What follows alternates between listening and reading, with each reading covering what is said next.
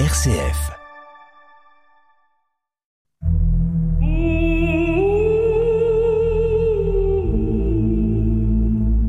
Des paroles et des pierres.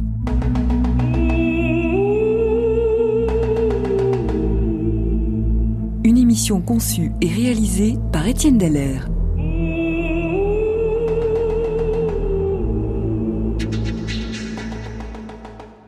Depuis quelques décennies, les découvertes archéologiques concernant le parcours et le séjour du peuple d'Israël au désert se sont multipliées.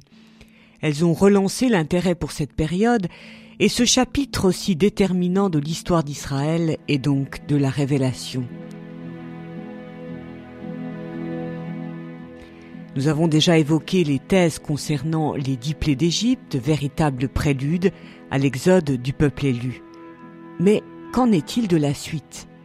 Une fois la mer traversée à pied sec et l'engloutissement de l'armée de Pharaon, quel parcours Israël a-t-il effectué? Dans quelles conditions?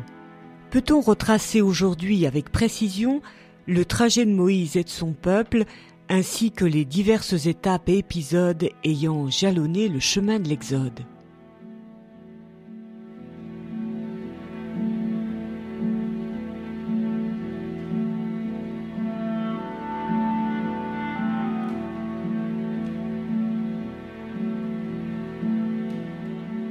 Il faut admettre qu'en ce qui concerne la présence du peuple d'Israël en Égypte, sa sortie et son long exode à travers le désert, jusqu'à la prise en possession de la terre promise, nous en sommes encore au balbutiement.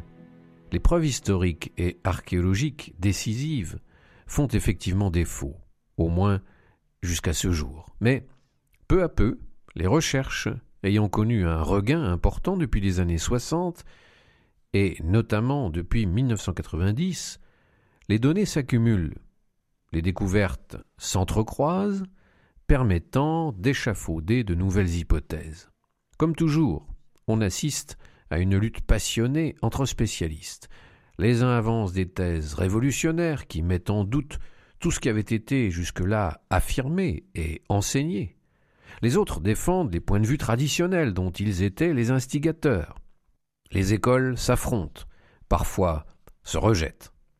On a malheureusement parfois l'impression d'assister plus à des affrontements de personnes qu'à une véritable recherche de la vérité derrière laquelle le chercheur s'efface humblement.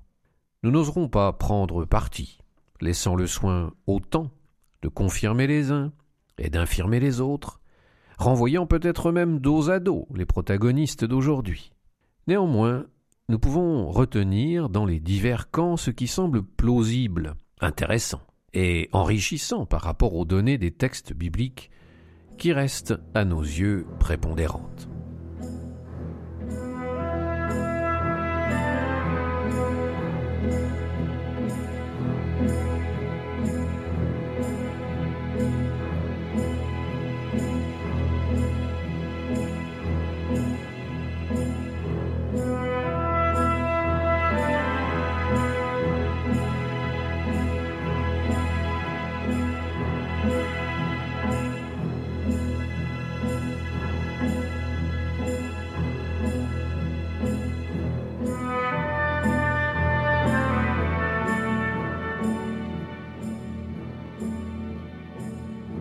Il semble, à travers les différents textes bibliques décrivant ou se référant à l'aventure de la sortie d'Égypte, que nous puissions être en présence de deux exodes différents.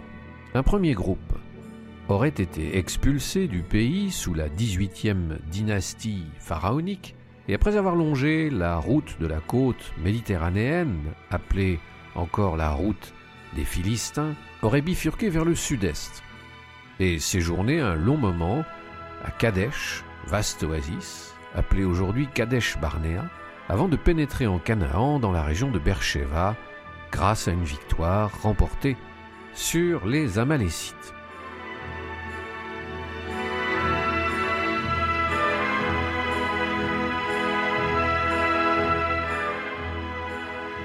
Plus tard, bien plus tard, peut-être trois siècles plus tard, un autre groupe, sous la conduite de Moïse cette fois, se serait enfui d'Égypte prenant la route côtière bordant le massif du Sinaï.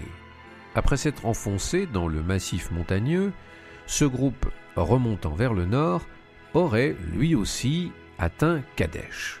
De son côté, opérant un vaste contournement par le sud redescendant jusqu'à l'actuel Elat, il serait remonté par le pays de Moab, où l'on situe le mont Nebo, et serait entré en Canaan par l'est.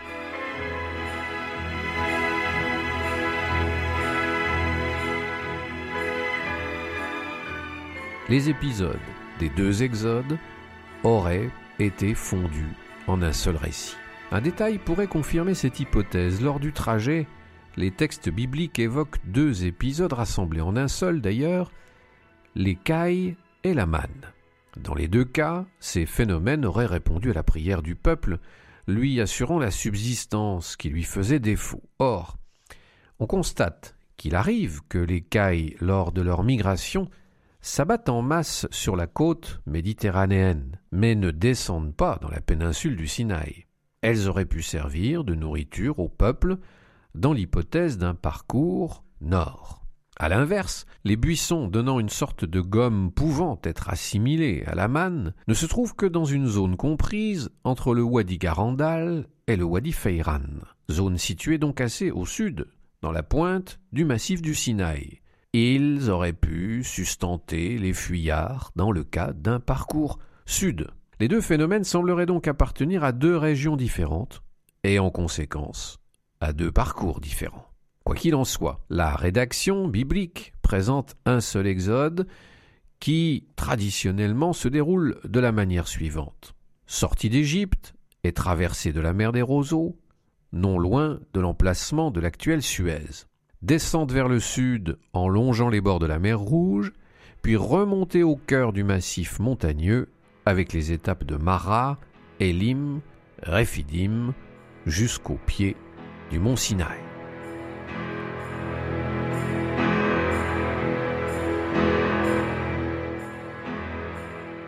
Le point de départ est donc situé traditionnellement à Clisma, c'est-à-dire l'actuelle Suez. C'est ce dont témoigne Égérie, une pèlerine chrétienne de la fin du IVe siècle. Avant de parvenir à la sainte montagne du Sinaï, on rencontre la place forte de Clisma, là où les enfants d'Israël ont traversé la mer à pied sec. Les traces du char de Pharaon sont visibles pour toujours au milieu des sables. Entre roue et roue, il y a vingt-quatre pieds, et les ornières elles-mêmes ont deux pieds de large. Les traces du char de Pharaon vont jusqu'à la mer. Là où les enfants d'Israël sont entrés dans la mer, deux stèles ont été placées.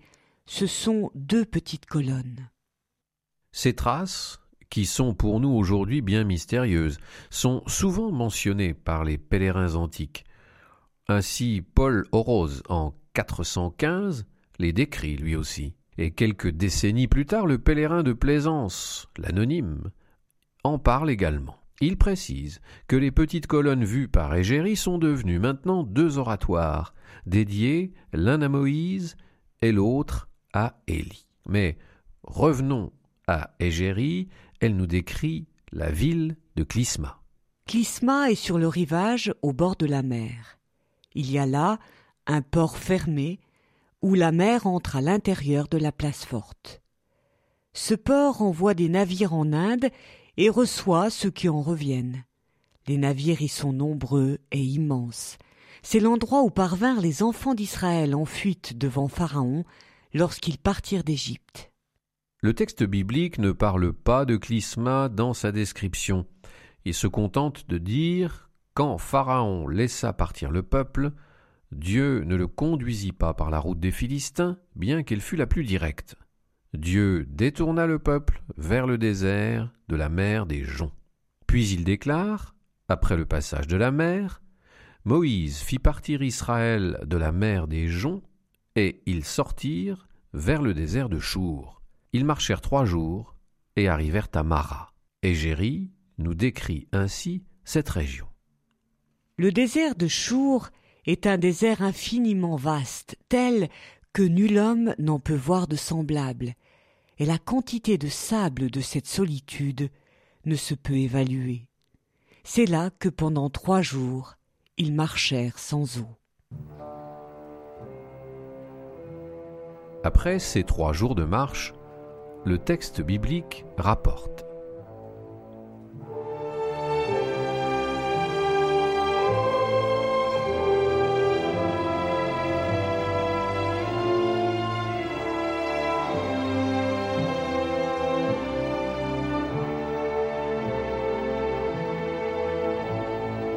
Ils arrivèrent à Mara, mais ne purent boire l'eau de Mara, car elle était amère, d'où son nom de Mara. Le peuple murmura contre Moïse en disant Que boirons-nous? Celui-ci cria vers le Seigneur, et le Seigneur lui indiqua un arbre d'une certaine espèce. Il en jeta un morceau dans l'eau, et l'eau devint douce. À aucun moment le texte de l'Exode ne nous montre le peuple d'Israël enthousiasmé par cette fuite précipitée qui le propulse au désert. Dès les premières difficultés, il s'en était pris à Moïse. Ainsi, lorsque les chars de Pharaon s'approchaient d'eux, ils dirent à Moïse Que nous as-tu fait là, en nous faisant sortir d'Égypte? Nous t'avions pourtant dit Laisse-nous servir les Égyptiens. Mieux vaut pour nous servir les Égyptiens que mourir au désert. C'est donc à contre-cœur qu'ils ont quitté l'Égypte, contraints et forcés par Moïse, peut-être le seul convaincu du bien fondé de cette aventure.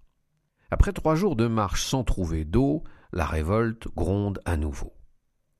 D'autant que Dieu semble narguer le peuple, puisqu'à Mara il y a bien de l'eau, mais de l'eau impropre à la consommation, ce qui est pire que l'absence d'eau. Qu'y a-t-il à saisir à travers cet épisode? Des paroles et des pierres? Étienne Dallaire. Il faut remarquer l'insistance du texte sur le mot mara, amertume. Or, dans le contexte du judaïsme, l'amertume est liée au péché. C'est ainsi que dans la célébration du repas pascal, les assistants commencent par consommer des herbes amères, se remémorant leur péché et la condition d'esclave qui était la leur avant que Dieu n'intervienne. La liturgie chrétienne de l'Eucharistie, reprenant les éléments essentiels de la Pâque juive, a conservé cette démarche dans le rituel pénitentiel qui prend place au début de la célébration. Cette première expérience au désert est très riche d'enseignements pour le peuple hébreu. Il a cru que, libéré de l'emprise égyptienne, il se trouvait du même coup pleinement libre. Ici, à Mara, il constate que le véritable esclavage prend racine dans le cœur de l'homme où qu'il aille. Le peuple se trouvera toujours confronté à l'amertume car il la véhicule avec lui. Le peuple est ici face à lui-même. Il se découvre inconséquent, incrédule et en proie à l'angoisse de la survie. Or, cette connaissance de soi semble être le préambule inéluctable du face-à-face avec Dieu. Se reconnaissant misérable, le peuple pourra alors en appeler à la miséricorde de Dieu, qui déclare dans cet épisode de Mara, Je suis le Seigneur qui te guérit. Mais la guérison n'est pas un but en soi, elle est une ouverture à une plénitude jusqu'alors inconnue.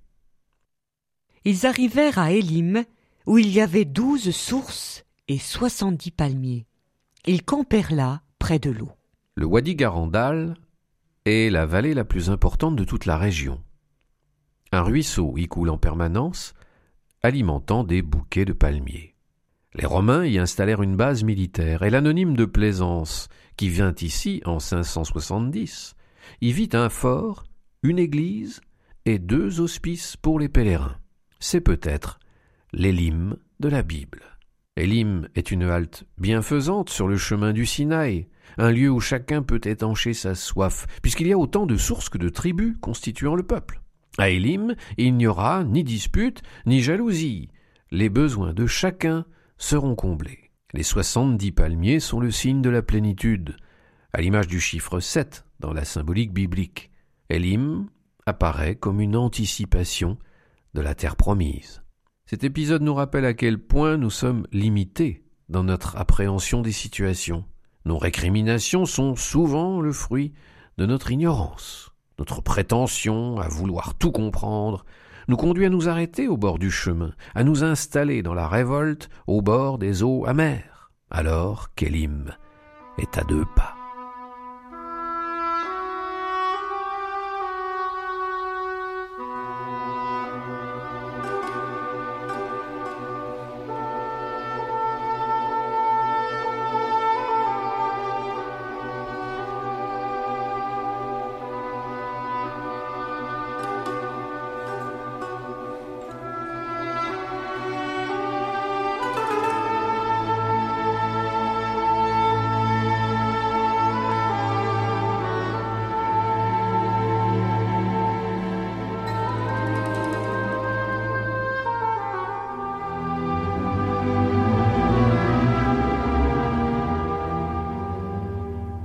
Partirent d'Élim et arrivèrent au désert de Sin qui est entre Élim et le Sinaï.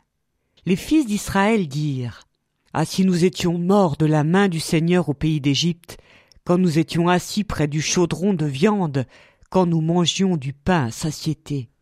L'Égypte, terre de souffrance et d'oppression, devient dans la mémoire des enfants d'Israël un pays idyllique, où il faisait bon vivre, assis près des pots de viande. Cette déformation grotesque exprime certainement une peur viscérale qui fait préférer une médiocrité assurée à une plénitude espérée. Cette peur est exprimée ainsi. Vous nous avez menés dans ce désert pour faire mourir de faim tout le peuple. Question essentielle. Quel est le sens de cette marche si elle mène à la mort? Quel est le sens de l'existence? Si la destruction en est le terme. Mais dans la bouche d'Israël, cette question va plus loin. Elle porte sur le dessein de Dieu et engendre tous les pourquoi de l'humanité. Si Dieu est bon, pourquoi la souffrance? Pourquoi le mal?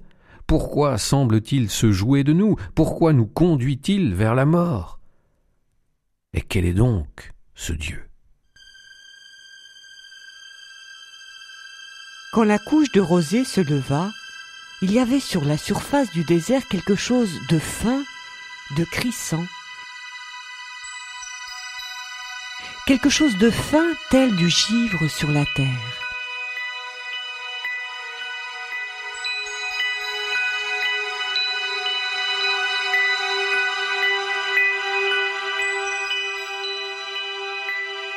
Ils regardèrent et se dirent l'un à l'autre. Manou, qu'est-ce que c'est? Car il ne savait pas ce que c'était.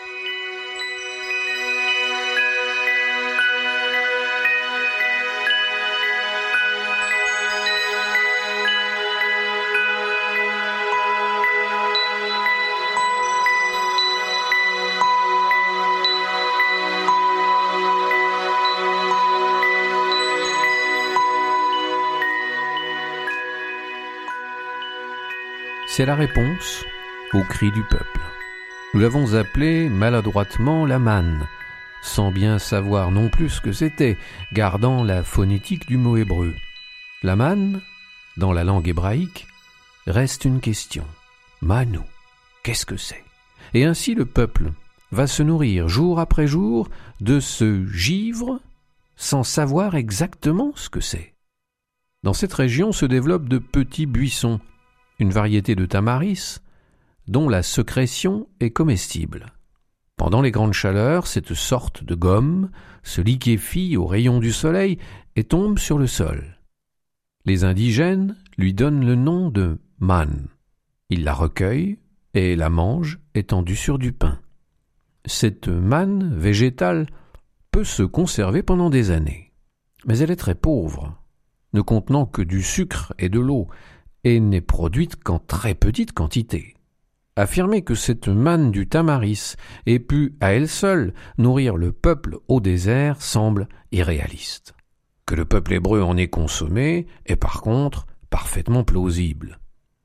Au-delà des controverses, il semble intéressant de retenir qu'au regard du texte biblique, le peuple dut apprendre à vivre au jour le jour, avec pour seule sécurité la confiance qu'il pouvait avoir en Dieu.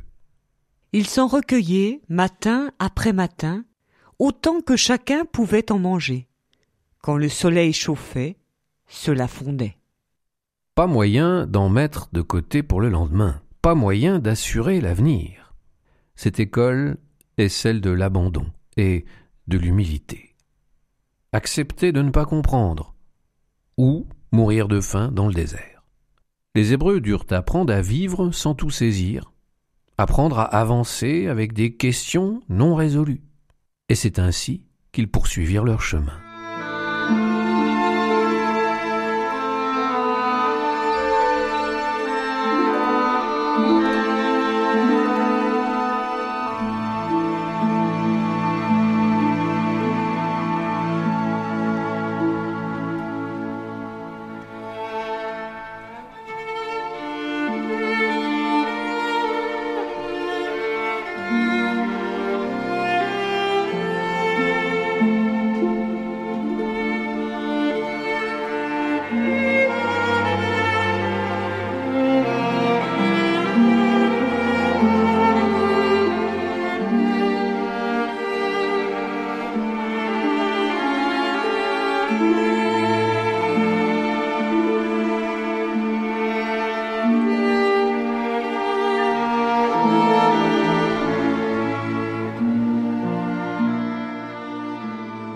Feiran est la vallée la plus étendue de toute la péninsule. Tantôt elle s'étend comme le lit d'un grand fleuve, tantôt elle se resserre, formant d'étroits défilés. C'est dans cette vallée que l'on peut situer l'épisode de la révolte de Réphidim. Une révolte de plus Malgré la manne Malgré les eaux purifiées à Mara Oui. Mais cette fois, il semble bien que même Moïse et son frère Aaron soient gagnés par l'esprit de contestation. Dieu a en effet demandé à Moïse de prendre son bâton et de frapper le rocher pour en faire jaillir de l'eau. Mais Moïse s'approche et déclare à tous Pourrons-nous faire jaillir de l'eau de ce rocher? Et rapporte le livre des Nombres Moïse frappa deux fois. Simple détail? Sans doute pas. Il peut y avoir ici la marque de la colère ou du doute. Ce geste valut à Moïse et à Aaron, d'après la Bible, de ne pas pénétrer en terre promise. Une tradition juive rapporte qu'au premier coup de bâton de l'eau jaillit, et au second du sang. Signe que Dieu était meurtri par l'attitude de son peuple. Signe aussi que souffrance et vie sont étroitement liées. On ne peut s'empêcher, bien sûr, de penser à ce qui se passe sur la croix lorsqu'après la mort de Jésus, un soldat lui transperce le côté de sa lance, et nous dit Saint Jean, il en jaillit aussi de l'eau et du sang. Certaines remises en cause ne s'effacent pas en un clin d'œil. Elles fragilisent la confiance. Elles sont comme des portes ouvertes à l'anéantissement. C'est alors que surgit Amalek.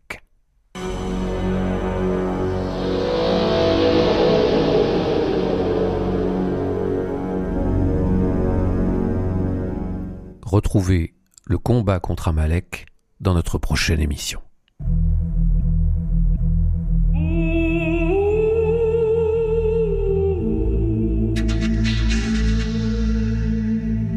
Des paroles et des pierres, une émission d'Étienne Deller.